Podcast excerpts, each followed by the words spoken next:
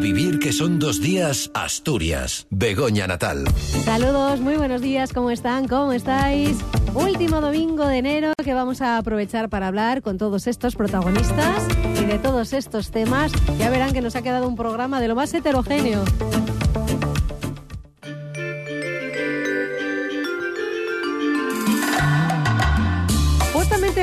Hacia Londres los componentes del coro de niños y niñas Anima Voices. Nace este coro en el occidente asturiano y no se pone fronteras para llevar el talento de estos chicos y chicas. Lo próximo y por lo que llama nuestra atención es que este próximo martes, día 30, van a participar en Londres en el famoso evento Young Voices, el coro infantil más grande del mundo, en el escenario internacional del Arena de Londres, convirtiéndose, nos cuentan, en la primera agrupación española en tener el privilegio de participar. Queremos saberlo todo, por eso hemos contactado con quienes están al frente de este proyecto. Jesús Martín ha quedado con quien se encarga de la dirección artística, con Chema García. Les vamos a pillar, metemos en el aeropuerto. Jesús. Y de esas voces tan jóvenes a un veterano que lleva sobre los escenarios desde el año 76. Hagan sus cálculos.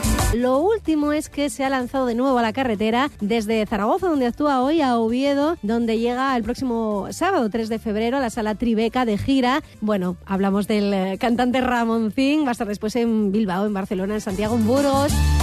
Vamos a charlar un ratín con quien, si recuerdan, fuera directivo de la SGAE, con mucha polémica. Bueno, al final parece que el tiempo le ha dado cierta razón, ¿eh? Por supuesto que abriremos un espacio para el resumen de la sección de la que se encarga Lorena Fernández en Ser Avilés, con una edición de nuevo muy especial, porque este martes se ha celebrado precisamente el Día de la Educación y desde el Colegio Cabueñes de Gijón han preparado un mini Ser Educación con una Lorenilla Fernández incluida, nos dice nuestra compañera. Han tocado temas como la prohibición del móvil en los centros educativos, si los jóvenes leen y aprovechando la presencia de Lorena, bueno, pues le han hecho una pequeña entrevista. En Planes en Familia, Jorge Uría nos lleva a conocer una quesería en Arenas de Cabrales que ofrece visitas guiadas a las que nos podemos apuntar. Y fíjense que llevábamos toda la semana hablándoles de Fitur, de cómo Asturias se postula como un destino turístico cada vez más cerca, donde se destaca su paisaje, su gastronomía, es lo que dicen los visitantes encuestados cuando se les pregunta por sus motivaciones para venir. Bueno, pues hoy en Planes en Familia vamos a conocer uno de esos lugares eh, desde los que se producen nuestros alimentos del paraíso. Dorita Díaz, de la que sería La Vega de Tordín, eh, nos va a atender. Venga, vamos ya con todo. Lo primero es conectar con Jesús Martín, porque, bueno, si no, igual se nos van estos chicos. Jesús, ¿qué tal? Muy buenas, ¿cómo estás? Hola, Begoña, ¿qué tal? Buenos días. Antes de hablar con nuestro invitado, vamos a escuchar un poco de música que suena así de bien. Ah, venga, pues quitamos esta música.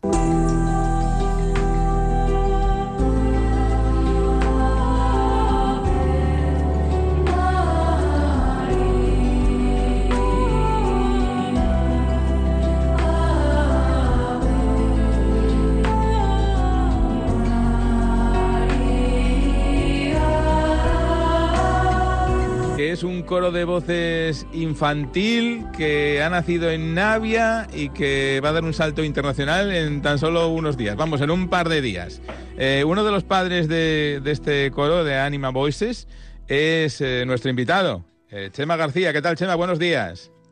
Buenos días, Jesús. Buenos días. En unos días nos pillas en el aeropuerto. Nada. A punto de coger el, vuelo.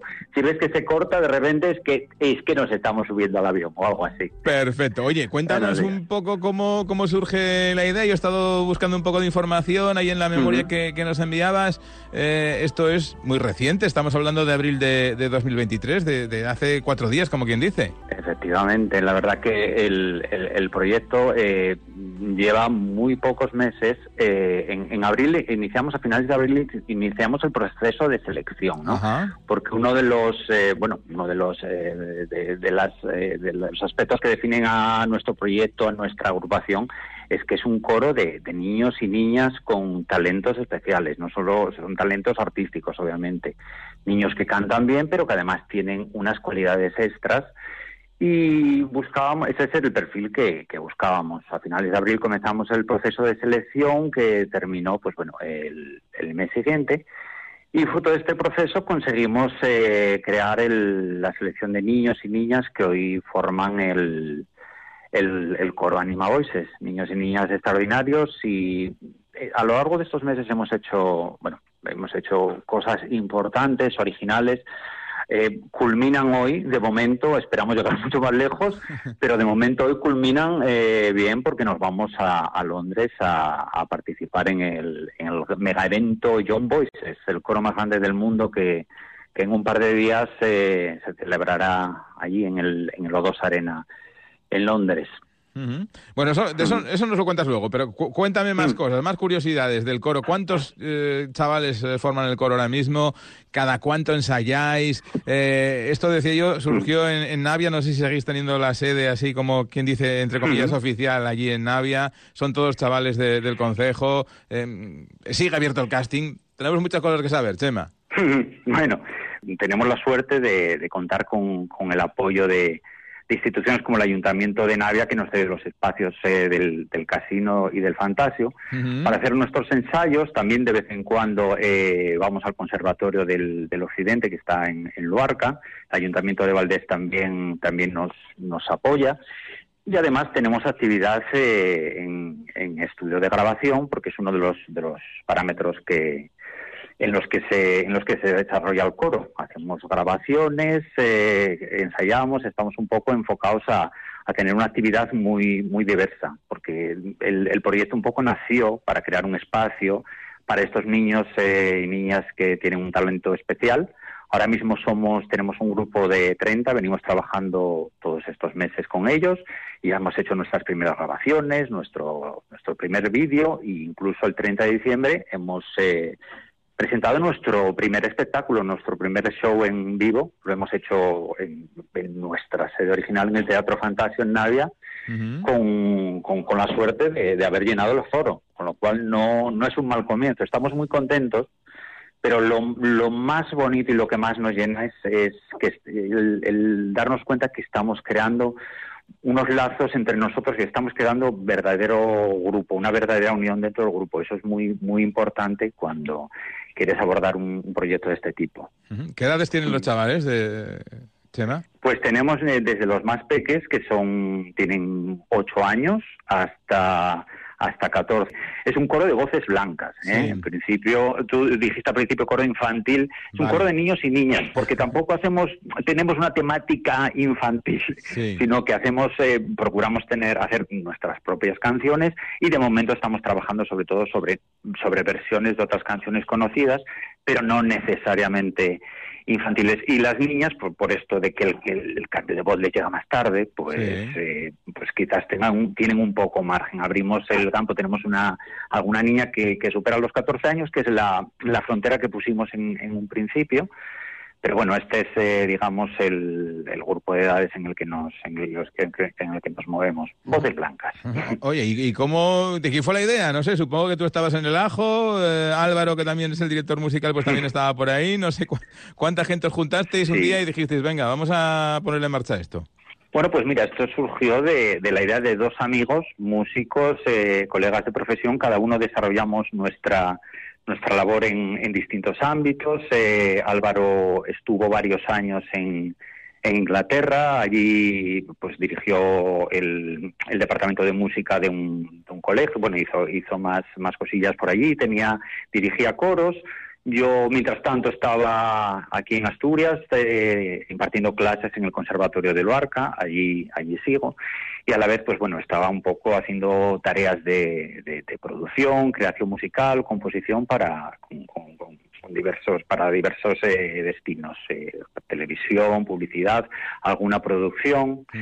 Y bueno, Álvaro se, se vino para acá hace, hace un, par de añitos y no llega un par de años y comenzamos a fraguar, a fraguar la idea de hacer algo juntos y nos pareció muy bonito hacer un coro. Nosotros venimos por nuestra trayectoria profesional, llevamos mucho tiempo trabajando con niños. Eh, yo tuve la suerte de hacer eh, producciones para niños, estos niños que, que, que, ves en la tele, que, que, se comen el escenario, que tienen un talento especial. Y los dos nos dábamos cuenta un poco que faltaban espacios para estos niños. Sí, hay escuelas maravillosas, está el conservatorio, la formación es súper importante, pero pero nos dimos cuenta que faltaban espacios para estos niños, para que se desarrollen en, en un contexto un poco real, un contexto práctico, formativo, eh, real. Entonces, de ahí surgió la idea eh, y bueno, eh, llevó un tiempo pensar cómo lo podíamos llevar a cabo y después nos lanzamos a la aventura y poco a poco, día a día, vamos también aprendiendo y vamos un poco eh, marcando nuestra dirección, enfocándonos según, según vamos remando, ¿no? Oye, hablamos ahora de la cita del martes. Venga, que os vais a Inglaterra. A ver, un encuentro internacional, entiendo. Con, Ahí sí que va a haber muchos niños y niñas. Yo, por el vídeo de otras ediciones que, que hemos visto en YouTube, por ejemplo, eh, aquello es tremendo, ¿no? Son, no sé si miles, pues pero cientos y cientos de chavales, sí. Miles, miles. O miles, no, cientos, no. miles, Bueno, te puedes imaginar un, gran estadio como, como es el Lodos Arena, que es donde actúan, pues, bueno, pues, pues los grandes, ¿eh? las grandes producciones internacionales, desde Coldplay, bueno, todos los, todos los artistas eh, de gran renombre actúan allí. Entonces, para nosotros y para nuestros niños, puedes imaginarte lo que supone ir allí, verte en ese espacio tan grande rodeado de miles de niños eh, con un público lleno porque eh, las localidades están agotadas también. nosotros venimos de, de, agotar localidades en el, en el aquí en Navia y vamos a los dos y agotamos también. Bueno, no es mérito nuestro, es mérito del, del megavento que lleva haciéndose varios años y nosotros somos el, tenemos la suerte de ser el primer coro de, de, ámbito nacional, el primer coro español que va que se desplaza allí para participar. Eh, con lo cual puedes imaginarte la emoción que, que llevamos.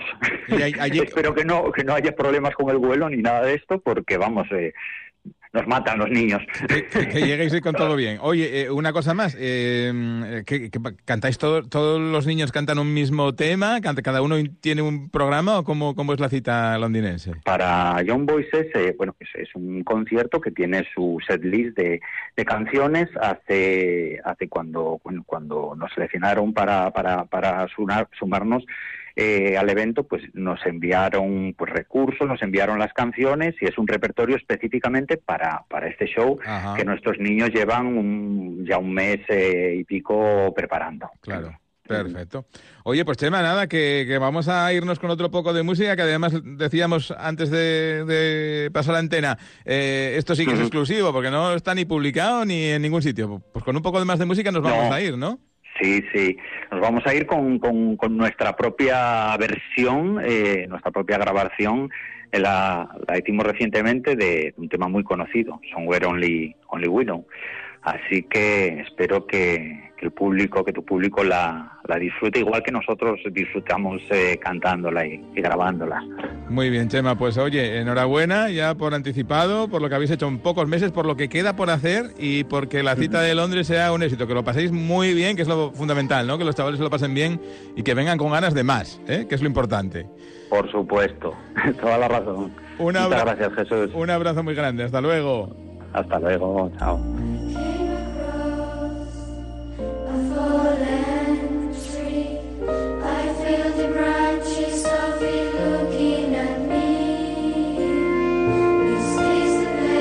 Decía Chema que los niños del coro mm, tenían talento, que tenían todos mucho talento y lo estamos escuchando de nuevo, no nos engañaba. En fin, que terminamos enero y nos citamos ya para el próximo fin de semana. Será aquí, en el A Vivir. Hasta entonces. Gracias Jesús, buena semana también para ti. No te vayas muy lejos porque de estas voces tan jóvenes vamos a una mucho más eh, veterana, pero esta canción te va a sonar, seguro que la has pasado muy bien con ella y a los oyentes que están ahí al otro lado. A vivir que son dos días, Asturias. Begoña Natal.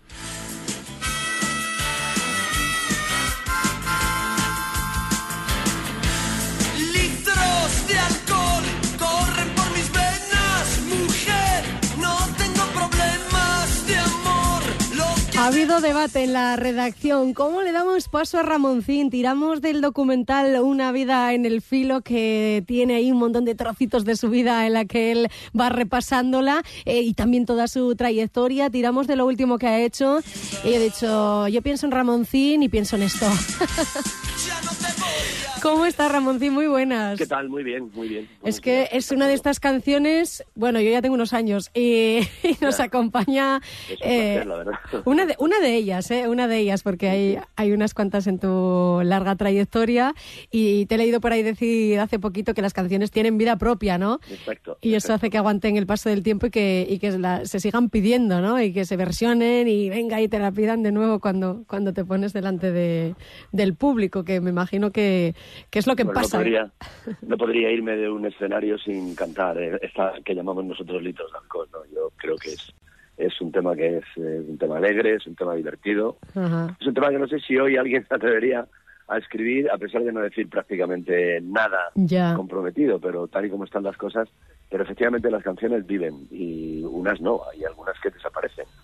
Claro. nosotros en, cuando haces los repertorios para directo tienes que ver eh, qué material puede interesar, no solo por, por la nostalgia en algunos casos o porque quieres darte a conocer a gente que viene a verte por primera vez, pero hay que elegirlas muy bien, ¿no? Y a veces, a veces es doloroso porque a Mm. veces hay canciones que, que son durísimas y que siguen teniendo vigencia. Y a mí eso, mm, a mí eso me preocupa. Es decir, que canciones eh, que has hecho hace 35, 40 años o 20, tampoco hay que irse tan lejos, que estás tratando de hablar de algo eh, que piensas que cuando pasó el tiempo se va a solucionar, pasa ese tiempo y no se ha solucionado, pues preocupa mucho, ¿no? Hay una parte de preocupación.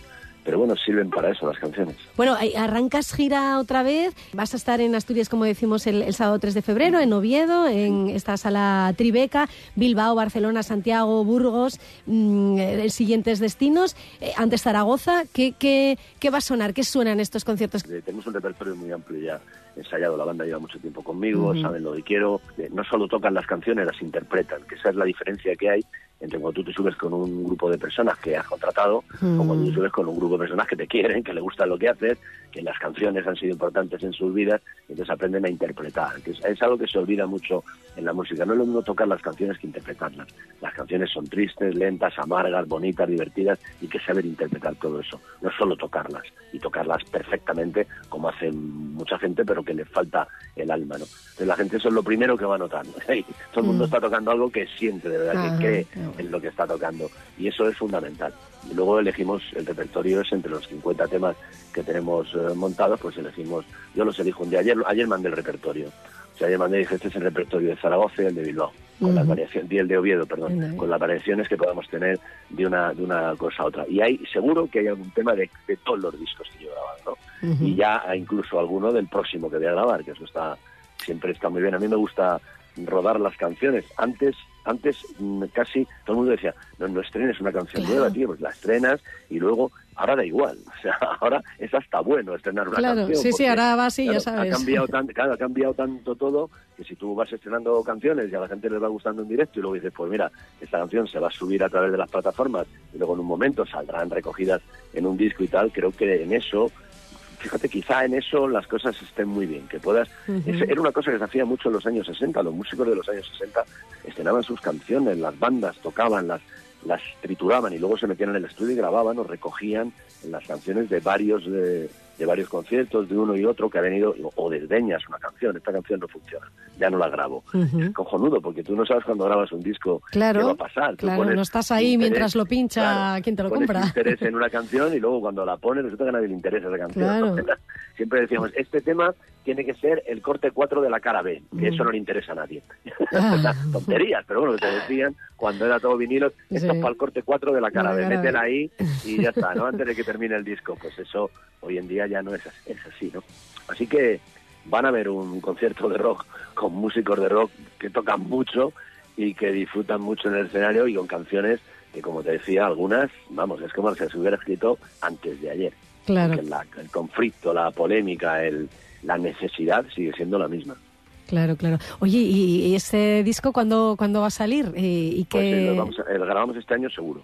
Ajá. Yo, la verdad es que fue una lástima, porque lo tenía igual de claro que ahora y contestaba con la misma contundencia que ahora y apareció la pandemia, no es Ya. una excusa. Pero eso nos produjo un- una sensación distinta, empezamos a pensar en otras cosas, era más importante la, la supervivencia, algunos padecimos el- el- el- la pérdida de familiares muy cercanos Mm. por, por esa pandemia, En fin, eso cambió un poco las cosas y todo se ralentizó un poco. Y luego, encima, en ese tiempo ha cambiado mucho todo. O sea, es, aunque parezca mentira, ha ido ligado también a los servicios de streaming, a la forma en que se oye música, a la forma en que se vende, a lo poco físico que se vende y lo mucho de streaming. Eh, hay, cuando ves el rock y el pop, o el rock y estas nuevas músicas y tal, la diferencia es tremenda. Mira, el disco más vendido del año pasado fue el de Quevedo. Mm. Pero cuando le y, le, y le, y le certifica, que es la empresa que certifica, de la manera que te puedes fiar, unos 150.000 discos por redondear. Bueno, el 94 o 95% son servicios de, escucha en streaming y físicos 7.000. Es así, ¿eh? Cuando tú te vas a un artista que vende muchísimo menos, eh, Pink Floyd, Dark Side of the Moon, la reedición, cuando tú lo miras, ha vendido muy poco, 10.000 discos vamos a poner. Pues son 9.000 discos y 1.000 eh, audiciones en streaming. Claro. cambia mucho por el género, cambia mucho por la... Hay gente que se equilibra un poco, hay algunos grupos como Viva Suecia, de Bogotá, grupos así que están un poco equilibrados, están entre un camino y el otro, ¿no? Pero en cuanto a la música, sea una música, eh, bueno, sea rock, sea otro tipo de música que no esté cerca del, de lo más indie o de lo o de lo que se lleva ahora, lo normal es un 90-10 en una dirección o en la otra. Claro, bueno, no, no, no va a ser muy, muy fundado lo que digo, no sé si es cierto o no, pero yo creo que cuando uno se compra el disco, cuando tomas la decisión de ir a comprarte ese disco o alguien te lo regala porque sabe que te gusta y tú decides que forme parte de tu colección, que esté en tu casa, que lo tengas siempre a mano, es distinto a cuando tú puedes consumirlo y desecharlo, ¿no? Lo, bueno, lo, lo escucho a ver, venga, escucho dos canciones y, y lo dejo, pero cuando uno decide me llevo el disco, bueno, no lo sé, igual estoy diciendo algo que no, que no es así exactamente, ¿no? Porque también cuando lo buscas por internet tienes interés en ese artista, pero bueno, cuando uno decide comprarse un disco y tenerlo en su colección ya, ya es una decisión de otra manera, ¿no? no sé si es que el disco tal y como lo entendemos nosotros, yo siempre que hablo disco veo un vinilo, no veo un CD. Claro. Entonces, eh, tal y como lo entendemos nosotros, es un objeto que tiene una obra de arte en la portada, eh, portadas dibujadas en todo el mundo por los mejores ilustradores y artistas de todo el mundo. Yo tengo varias portadas hechas por algunos de los mejores dibujantes de cómics, por ejemplo, Carlos Jiménez, o Antonio Hernández Palacios, o José María Bea. Todas esas personas han estado ahí. O eh, fotógrafos eh, que son muy reconocidos, como yo, un montón de gente. Cuando eso se convierte en un sobrecito que iba en los CDs, en ese formato que nos gustó tanto al principio, que fue por una cosa, por una pura codicia el que la industria se frotó las manos y dijo voy a volver a vender lo mismo que ya tengo sin un gasto adicional, no tengo mm. que grabar de nuevo ni nada. Y encima voy a vender carísimo, porque cuando salieron eran carísimos. Y se te caía de la mano la funda y se rompía en mil pedazos, mm. era una cosa tremenda. Y entonces la gente finalmente los llevaba en la guantera del coche y no les interesaba lo que había dentro. Bueno, pues eso es perderte el arte cuando tú de verdad consumes la música desde el punto de vista en que la consumo yo, o tú, con por lo que me estás diciendo, mm. digas, abres el disco, lo extiendes, lo pones. Claro, se tienen las letras, las disfrutas. quién lo ha producido, quién toca la guitarra, quién toca la batería, en dónde, en qué sitio se ha grabado, en qué fecha se ha grabado, a quién está dedicado, qué dice esta canción. Bueno, es una manera muy diferente de consumir Claro, y luego forma parte de la historia de tu vida un poco, ¿no? También. Claro, no, no, claro, y algo ahí mágico en todo esto, ¿no? Eh, eh, hay un dato también curiosísimo, o sea, eh, un 50, no sé si me, a mí me, odio los porcentajes, porque mm. luego, pero bueno, un porcentaje alto de gente que compra vinilo no tiene tocadiscos. Lo compra por el objeto, entonces, claro, por tenerlo. Yo porque... yo creo que lo compran en, en, en iTunes, que está muy bien, creo que es una manera de hacerlo, oyes, tú puedes entrar en iTunes y oyes unos segundos de las canciones del nuevo disco de alguien que te guste. Mm. Le vas dando, dices, coño, me gusta, y te lo compras. Y te lo compras por 10 euros, 11 euros, 15, o sea, es, es, asequible, ¿no? Y entonces lo oyes y te gusta tanto que dices, me lo compro en, vinilo, ya me compraré un, giradiscos, o me lo compro en CD. Es lo bueno, que es un test es un test que hubiera cambiado mucho si eso hubiera se hubiera producido antes del momento de la de la piratería y tal, la música hubiera cambiado mucho, porque la gente hubiera ido directamente a, a, iTunes, oigo esto, me gusta, me compro una canción, había un tema en un disco que me encantaba y te vale un euro y le das así un botón y lo tienes en tu teléfono. Hombre, el oído audiófilo se pierde, no se oye igual, no tienes la capacidad de escucharlo en un equipo de alta fidelidad, en el 44.1, en fin. Yo creo que son, son muchas cosas, pero eh, la música está ahí. Nunca se ha consumido más música que antes, que ahora. Que ahora, que ahora mismo. la música se consume, se consume, se consume, está permanentemente en nuestras vidas, ¿no?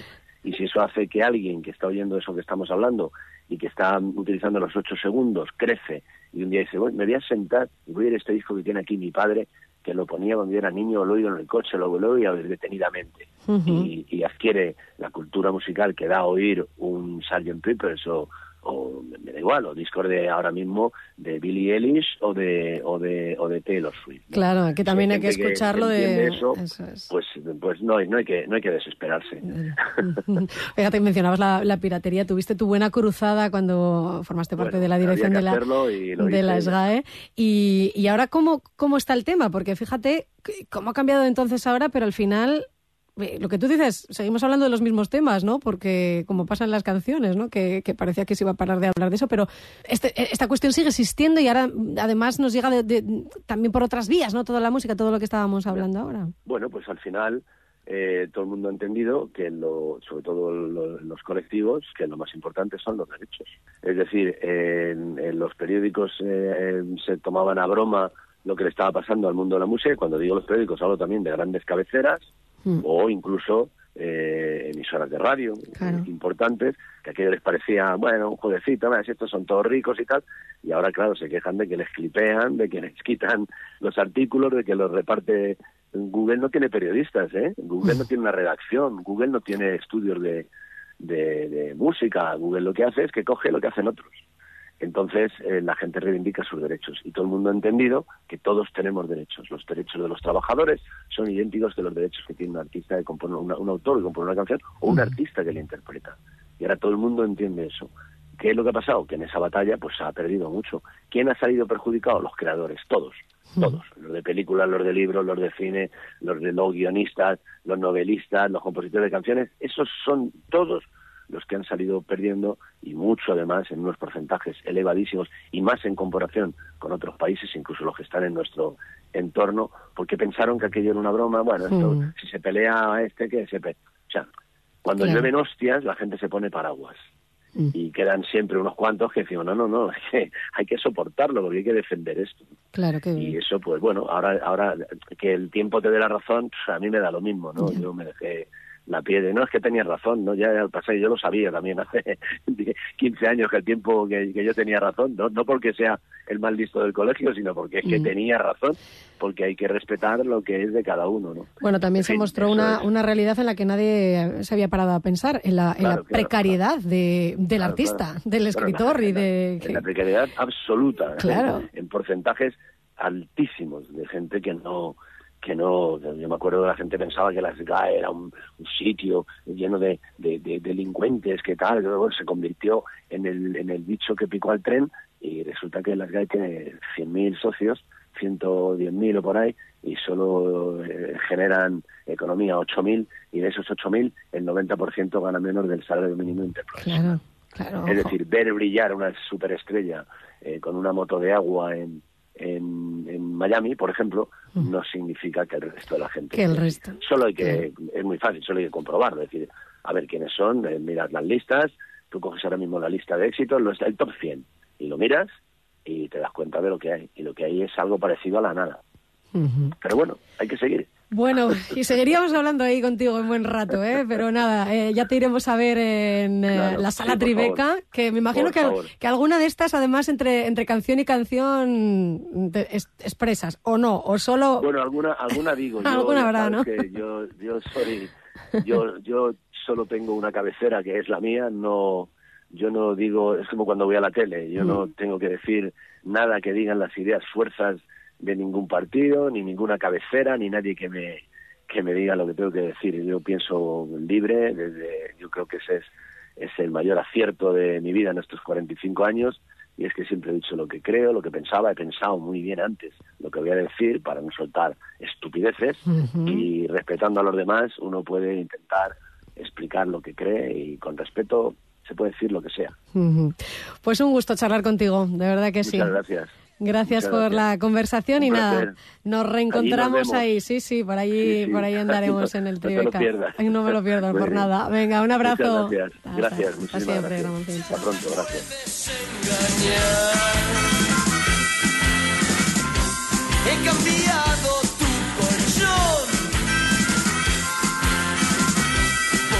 Vamos ya a darle paso a Lorena Fernández. La educación ha sido protagonista a lo largo de esta semana y así lo vais a reflejar en el programa, ¿verdad, Lorena? ¿Qué tal? Muy buenas tardes. Buenas tardes, Begoña. Pues sí, esta semana ponemos la educación sobre la mesa, aprovechando que ha sido su Día Internacional. Y el podcast que nos manda esta semana RQR viene directamente desde el Colegio Cabueñes. Además, ¿qué van a hacer? Es muy especial. Un mini ser educación con Lorenilla Fernández incluida. Escuchamos.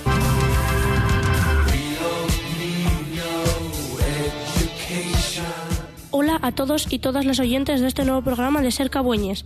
Os habla, como todos los días, Lorenilla Fernández. Esto es Ser Educación.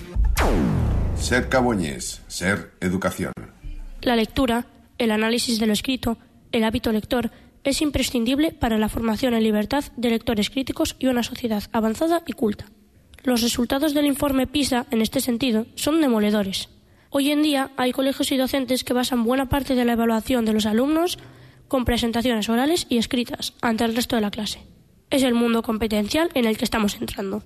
Parece también que el plan lector, obligatorio en todos los centros, no termina de dar en la diana, y esto preocupa a los expertos. Para ayudar y facilitar el acceso a la lectura, han aparecido, y con un gran éxito de participación, plataformas digitales de lectura. Elena Boto Caldevilla es la responsable de la biblioteca escolar del Colegio Cabueñes de Gijón. Pienso que hay que distinguir dos cosas, los, niños pequeños de los niños grandes. Los niños pequeños sí que leen más. ¿eh? Eh, yo lo observo en la biblioteca que son los que más acuden. Eh, a medida que subimos de nivel, observo que, que, los niños vienen menos a la biblioteca. Leen, por lo menos, hablo de la biblioteca, menos que los pequeños. ¿Los alumnos que acuden a la biblioteca escolar son siempre los mismos o van cambiando? Eh, bueno, vamos a ver, hay un, hay un grupo de niños que son habituales de la biblioteca. ¿Eh? Son niños que, que vienen de, de, manera habitual eh, para leer en la sala o, o, para coger libros en préstamo. Eh, también tenemos niños que acuden a realizar trabajos, ¿no? Y para eso precisan eh, consultar libros y buscar información en las tablets. ¿Cómo tenéis montado la biblioteca del cole? ¿Tenéis algún plan en concreto? Bueno, vamos a ver, la biblioteca está abierta de lunes a jueves a la hora del recreo. Los viernes no podemos, nos gustaría, pero no podemos porque tanto las personas eh, que me ayudan como yo misma, las, que me ayudan son Laura Yingua y, Marta de Relli. Mm, no están, no están disponibles, ninguna de las tres estamos disponibles ese día. Ah, se me olvidaba, muy importante, tenemos un blog el blog de la biblioteca escolar. Y ahí, en ese blog, aparece toda la información ¿eh? referente a todas las cosas que hacemos. Top 10 de las virtudes maestriles. Virtudes que a los alumnos nos chiflan, nos encantan, nos molan, hacen que nuestro penar en el colegio sea mucho más llevadero. Que el infierno de diario se mitigue con unas pildoritas de su ser, de su inteligencia, de su saber hacer. Buscamos las cosas que nos llegan a la patata y hacen que veamos que hay maestros y maestras que realmente les gusta su trabajo y piensan en nosotros. Piensan y nos sufren, ¿eh? Eso, ¡nos sufren! En el medio de nuestro top 10 de las virtudes de los docentes de Number 5, los niños y las niñas valoramos muchísimo que los maestros y maestras que son divertidos, sí, sí, divertidos, divertidísimos, mola mucho verles subidos a la mesa, disfrazados de pirata o bailando una conga. Y sí, señores y señoras rancios, los niños aprendemos más divirtiéndonos que aburriéndonos. Si alguna cualidad tienen las maestras y maestros guays es que parece que son inmortales, parece que duermen en el cole, parece que no se cansan nunca, parece que las pilas les duran eternamente. La enfermedad no va con ellos y jamás faltan a clase porque la pasión les protege de cualquier mal. Para ellos, el número 4 de nuestro ranking. Y ya llegamos al podio. Tambores, por favor, el top 3. Sí, repito, el número 3. Ser entusiasta con tus alumnos. En el número 2 nos estamos acercando al top 1. Está disciplina. La people está muy equivocada pensando que a nosotros no nos gusta la disciplina. Pues no, pues no, pues no. Nos gusta porque nos enseña, nos gusta porque el maestro y la maestra con disciplina nos ayuda a crecer y que las cosas salgan bien. Pero ojo, nos encantan los maestros que ejercen con disciplina y se ganan el respeto del personal con su personalidad y coherencia, no con el miedo y el bocinazo permanente.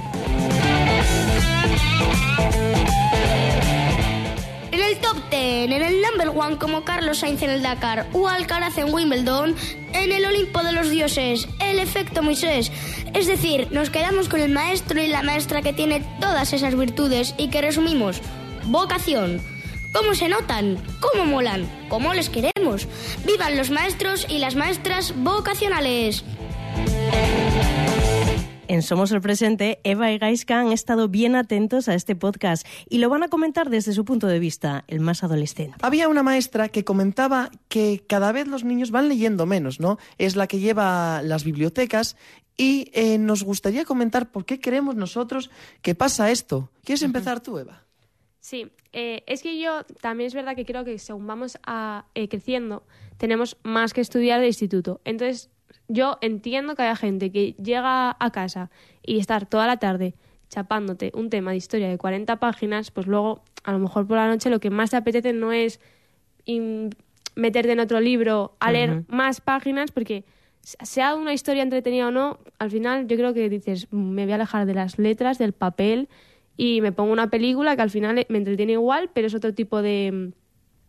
A ver si me sale la palabra, como otro tipo de de, actividad, ¿no? Sí, que te estimula de otra forma. El problema que veo yo ahí es que no tenemos tiempo para indagar sobre nuestras curiosidades. Cuando somos niños más pequeños, vamos y vemos los libros, ¿no? De fantasía y podemos entrar en ello. Mm. Pero una vez que creemos, que crecemos, perdón, y no tenemos ese tiempo para dedicarlo a la lectura, perdemos esa capacidad de imaginación a veces, ¿no? Al alejarnos de esos mundos fantásticos. Lo dice una persona que no lee mucho, pero bueno. Sí, decían también que la escritura está conectada directamente con el alma. Yo es que me, me apunté, pero digo, yo es que es muy curioso, porque realmente no sé cómo desarrollarlo, pero sí que tiene un sentido bastante mm, bastante potencial. Y esto es todo, Begoña, por esta semana. La próxima vamos a hablar de un tema especial, lectura en voz alta. Además tenemos a un invitado que viene directamente desde Madrid, el director de Ediciones Morata, Paulo Cosín. Pues ya tenemos hasta avance para la próxima semana, que sea muy buena para ti y para todos los que han participado en este Ser Educación. Sabemos que echa una mano también Josué Alonso, que ahora viene con el resumen de la semana cuando quieras, compañero. Hola Begoña, la semana en Serraviles comenzaba con la visita del CEO de ArcelorMittal en Asturias en uno de los momentos de mayor incertidumbre para las plantas del Principado. Philip Meirán participaba en la firma de un convenio para crear una escuela de rugby para discapacitados en la comarca y se limitaba a señalar que van a seguir trabajando. No es el tema de hoy. Hoy estamos para eh, hablar del rugby, del rugby inclusivo por otra parte, seguimos trabajando y seguiremos trabajando. Ligado al futuro, Avilés firmaba con Renfe un convenio con descuentos en distintas modalidades para visitantes por motivo de trabajo u ocio. En el marco de Fitur, el objetivo pasa por incentivar los viajes a la ciudad con la llegada de la alta velocidad el próximo mes de marzo. Mariby Monteserín, alcaldesa. Ha llegado el momento, además, de, promocionar junto con Renfe esta nueva oportunidad de llegada a nuestra ciudad. Un lugar para visitar que además no suele defraudar cuando nos visita, pero también un lugar para disfrutar y un lugar para trabajar. De la crónica laboral, el comité de empresa de Alsa denunciaba la inseguridad de la estación de autobuses de Avilés. Robos y agresiones a usuarios y trabajadores se repiten, según explicaba el secretario del Comité Delegado de Prevención, Marcos Álvarez, señalaba a la dirección por querer reducir plantilla y criticaba al gobierno municipal por ponerse del lado de la empresa. Hace dos semanas eh, agredieron a un compañero en el mismo, en el mismo tocar. Eh, ha habido robos y sustracciones de, equipajes, eh, robos a carteras de compañeros. E incluso han llegado a entrar en el vestuario de los trabajadores. No es un lugar seguro. Además, la integración de las educadoras de las escuelas 03 de Avilés en la red autonómica anunciada por el Principado produce un agravio comparativo con trabajadoras de otros concejos. Era la advertencia de Avanza que criticaba al Ejecutivo de Mariby Monteserín por no haber llevado a cabo una estabilización que sí han hecho municipios como Gijón u Oviedo. El sindicato no descartaba protestas. Si no hay cambios, Ángel Luis Fernández es su secretario general. Lo que llevamos mucho tiempo pidiendo eh, con, con, el agravante de que, bueno, en, en, los procesos de estabilización de empleo convocados en este ayuntamiento, tal como se ha hecho en otra treintena de ayuntamientos de Asturias, eh, se, se, se, incluyesen en esos procesos de estabilización extraordinarios de la ley de, que, que, se hizo con carácter estatal. ¿no? En este ayuntamiento de Avilés fueron excluidas. Y esta semana ha entrado en vigor el presupuesto municipal, el presupuesto de Avilés, que asciende a 83 millones de euros. Las primeras actuaciones son la reurbanización del Camino de la Luz o la mejora de pavimentos y reordenación del tráfico en el nodo, aunque hay más. Pelayo García, concejal de Servicios Urbanos. Definición de los dos aparcamientos disuasorios dotados con puntos de préstamo de bicicletas tanto en el barrio de la Grandiella como en el polígono del Pepa. Así ha sonado la semana en Ser Avilés. La próxima, más.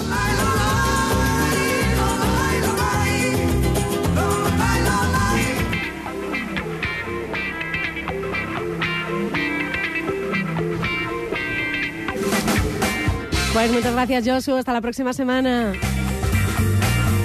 Pues en Ser Avilés, en Ser Gijón, en Radio Asturias he escuchado pues todo lo que está aconteciendo en Fitur, este escaparate, como se suele decir, Jorge Juría, ¿qué tal? Muy buenas. Hola, Begoña, ¿cómo estás? Muy que muestra Asturias pues como destino turístico cada vez más cerca, por aquello Pues sí. de la variante de Pajares, del, Sí, sí. del AVE, como refugio climático. Es una feria ya- muy importante, ¿no? Feria Internacional del Turismo y como cada año, pues Asturias está presente, lógicamente, ¿no? Porque tiene pues muchos elementos que la hacen atractiva, ¿no? Pues. El paisaje, el paisanaje, somos gente maja, Pues ¿eh? sí. ¿para qué lo vamos a negar? La gastronomía. Y la gastronomía, Es lo que dicen, supuesto. ¿no? Los turistas cuando eligen Asturias para, para venir para acá. Y de gastronomía vamos a hablar, además de, Pues sí. de uno de estos alimentos del paraíso que se promocionan precisamente en, en Fitur y que forma parte de, de- de- de nuestra cultura.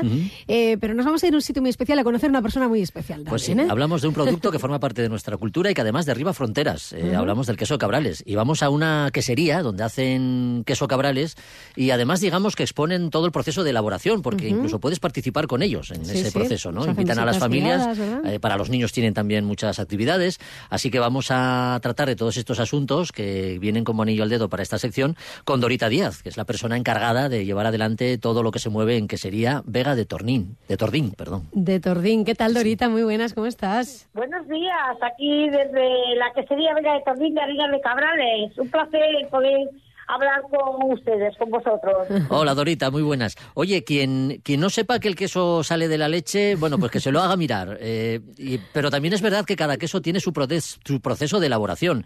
¿Cuál es el del queso cabrales? Cuéntanoslo. Totalmente cierto. La elaboración del queso de Cabrales para un buen producto, lo primero que tenemos que tener en cuenta es el cuidado y el mimo de los animales. Claro. Y después, sin lugar a duda, el amor y la pasión que, que tienes mm, dentro para poder hacer un buen producto que tiene que ser con una buena exigencia. Eh, nosotros ya la sexta generación, mis hijos ya aquí, pues esto es una tradición ya de, de- de familia en familia. Y bueno, pues nosotros hacemos el queso de cabrales, vega de tordín, eh, con una leche de ganadería propia, que es muy importante. Qué bien. Y bueno, pues eh, la elaboración del queso de cabrales va pasando por diferentes fases hasta llegar a- al consumo ya. Elaboración, salado, secado, cueva y bueno, hasta el hasta el producto ya finalizado, que es cuando ya el producto se puede sacar a la venta con dos meses, cinco, seis meses ya. Dorita, ¿y cómo organizamos una visita a la quesería Vega de, de Tordín? Vamos con los niños, llegamos y ¿qué hacemos? ¿Qué nos tenéis preparados, preparado ahí? Eh, pues tenemos una, una zona privilegiada dentro del corazón de los picos de Europa. Se llega con el coche a, adelante de la puerta de la quesería. Eh, es una visita pues muy inte- muy interesante, muy enriquecedora. Se ve la ganadería, se explica el, el cuidado, el manejo de los animales, la alimentación. eh, se ve el ordeño robotizado, que es la máxima tecnología, ya que estamos hablando de, de, de tecnologías ya modernas que ya conocen los críos porque están dentro de ello, lo, lo, lo trabajan día a día con, lo, con las tablets y todo eso. Claro. Eh, se, se ve cómo, cómo ordeña la vaca el robot y clasificación de la leche, que es muy importante para la elaboración de un queso, tiene que ser leche de calidad. Sí. Y después eh, pasamos eh, el tour con, con un guía, en este caso sería yo, o otra persona, diciéndole eh, todo el proceso de todo, cuidado, leche, elaboración del queso. La gente queda muy contenta, los críos están súper súper emocionados cuando ven hacer las vacas tan cerca de ellos. Claro, sí, El- el- tenemos unos carretillos con unas palas adecuadas para la edad que tienen y les dan de comer a las vacas. Eh, quedan impactados, ven los seatines en unas corroladas que tenemos, que es como la guardería. Eh, ¿Y de dónde sale la leche de la vaca? Que los críos a veces quedan impactados, creen que sale del, de- del brick, de la nevera. mía, ¿eh? Sí, sí. Fue en Asturias, Sí, sé que sí, estamos así, pero bueno. Oye, que, ahora que digo esto, eh, ¿van más asturianos o va más gente de fuera a, a participar en esas visitas Eh, ahorita? De todo el mundo viene. Mm. Ya con las comunicaciones que hay de aire y de, y de carretera y de, y de todo, aquí ahora pues la gente ya se mueve eh, de todo el mundo. Pueden venir árabes, pueden venir holandeses, ingleses, americanos, eh, argentinos, es, eh, vascos, Bueno, catalanes, asturianos. Lo digo porque a ver si lo damos por hecho los Sí. asturianos y de repente tenemos a los críos que, que no saben ni eso, ni de dónde viene la, la leche, ¿eh? Pero bueno, oye, ¿y acaba la visita con una degustación? Sí, acaba una degustación de, de nuestro queso que le damos al queso nuestro de Gaterdín le damos varias maduraciones. Tenemos Sí, tenéis tres variedades, ¿no? los tres meses Ajá. y después vamos, eh, tenemos un selecto, cinco meses y después ya alcanzamos el reserva que puede tener ocho, diez meses, incluso un año. Nunca es la maduración igual, o sea, unos unas veces cogen las maduraciones en unos meses y en otros todo va dependiendo, es un producto artesano, es un Claro. producto elaborado con una leche entera y maduran cuevas naturales, con lo cual la cueva trabaja dentro de ella dependiendo de la climatología que realmente está en el exterior. Claro, es un proceso muy vivo es eh, natural, y, que hay que controlar, bueno, vi- vigilándolo. Oye, ¿y la cueva? eh, ¿dónde, ¿Dónde maduráis vosotros el, el queso? ¿Es una cueva comunitaria? ¿Es vuestra? ¿Cómo, ¿Dónde está? Y- Eh, bueno, cueva, cueva eh, individual puedes tenerlo, pero no es tuya precisamente. Claro. Las, las cuevas son compartidas, puedes estar en alguna eh, donde puedes estar solo, como es el caso nuestro, donde maduramos a 1200 metros de altitud y hacemos la maduración del selecto y del reserva, y tenemos otra con, con menos altitud donde, donde hacemos un, un joven. Ya, ya. Eh, Dorita, con la energía que transmites a la hora de, de hablar, ¿cómo manejas, ¿cómo manejas a los niños? ¿Cuáles son las reacciones que tienen cuando están en medio del proceso? Eh, pues las reacciones son muy bien porque los críos son muy inteligentes y realmente si les gusta el tema, que hay pocos críos que no les gusten los animales, pues ponen mucha atención. Y realmente hay muchos críos que realmente realmente ponen mucha atención en la hora a la hora de, de- explicar yo cómo se elabora el queso de cabrales, porque se ve el obrador, se va explicando y realmente los críos cuando hacen esta visita tan enriquecedora, a la hora de probar el queso, los críos ya tienen una historia que yo les estuve explicando y ellos estuvieron viendo que realmente al producto ya le ponen otro sentido, al queso ya le ponen otro sentido. Y Claro. todos me dicen que les encanta, porque realmente nuestro queso es un queso de cabrales, pero que es más suave que lo que realmente es un cabrales que por, des- por lo general el queso de cabrales es potente. Nuestro queso, Claro. aunque alcance maduraciones más altas, es un queso que en la boca que resulta muy elegante. Eso te iba a decir, que el queso cabrales no es para todos los públicos, ¿eh? Luego al que le gusta nos encanta, me voy Sí, a sí, meter en duda, el grupo. Pero bueno, hay gente que... uy, No le gusta, ¿eh? No sí. es así. Eso es así, sí, si te gusta o no te gusta, claro. Y menos mal que hemos superado aquella etapa en la que se decía que el queso de cabrales había que comerlo con gusanos. No sé si te acuerdas de eso, Dorita.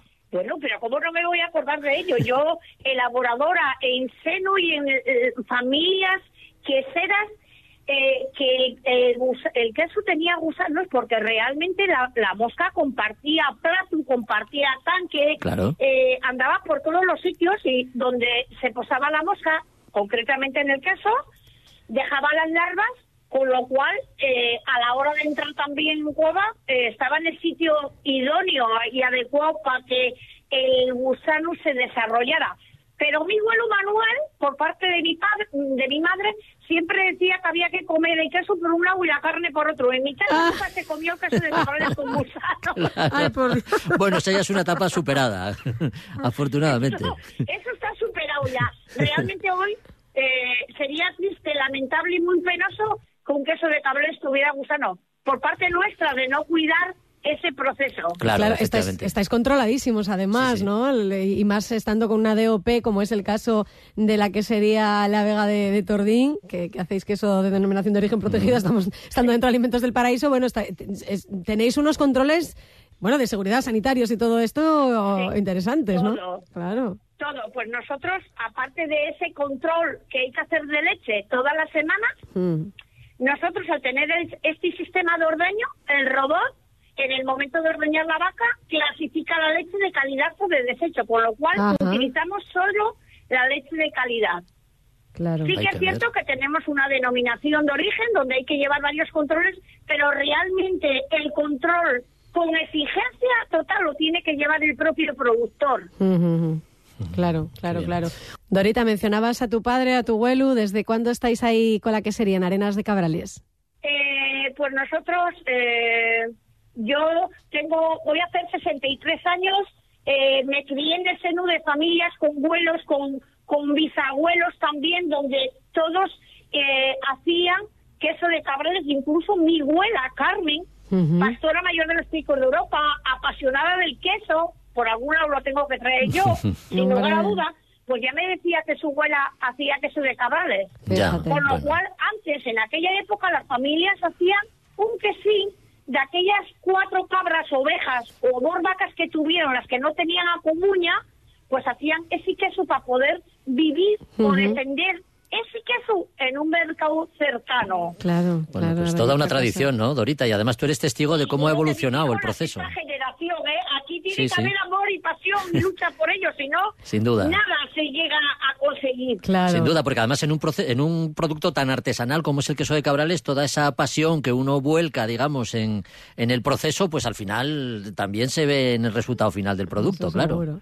Totalmente queda reflejado. Claro que sí. Pues Las cosas cuando se hacen bien se nota. Y cuando Y se- cuando somos pasotas, realmente también ahí se ve a golpe de, de ojo ya. Es verdad, ¿eh? El que cariño, la pasión, en estas cosas se nota un montón. Pues Dorita Díaz, desde la que sería la Vega de, de Tordí, muchísimas gracias por guiarnos ¿eh? un poco por la por la quesería. Quien Y le- paladear el queso, que yo ya lo estoy paladeando sí, está gracias a lo que apeteciendo, va a cuenta haber que ir a tomar ahí Sí, sí. un poquitín de queso con una botellina de sidra ahora al salir del programa. Muchas gracias y nada, que, que vaya muy bien. Un abrazo. Muy bien, invitados para cuando queráis venir a hacer una visita enriquecedora a que sería Vega de Tordí. Venga. Apuntado queda. Oye, Gracias, pues Dorita. Sí, sí, sí, hasta luego. Invitados. Un, Un abrazo. y buen día. Gracias, abrazo Dorita. Buen día para ti también. Chao. Oye, pues sí que apetece. Además, lo de ver todo el proceso, compartirlo con los críos, ¿eh? Y luego, bueno, si Sí, sí, sí, lo prueban y les gusta además, pues pues nada, asturianía ahí total. Total. Que no tengamos total. que ir a verlo cuando nos vienen de fuera, hombre, que lo conozcamos. Ni ir a probarlo a Fitur, que también. le- ya lo tenemos aquí al lado. ya te digo, ya te digo. Gracias, Jorge. Ti. Buena semana. Chao. Y a ustedes también, muy buena semanina. Reencontramos el sábado. Chao, gracias por estar ahí.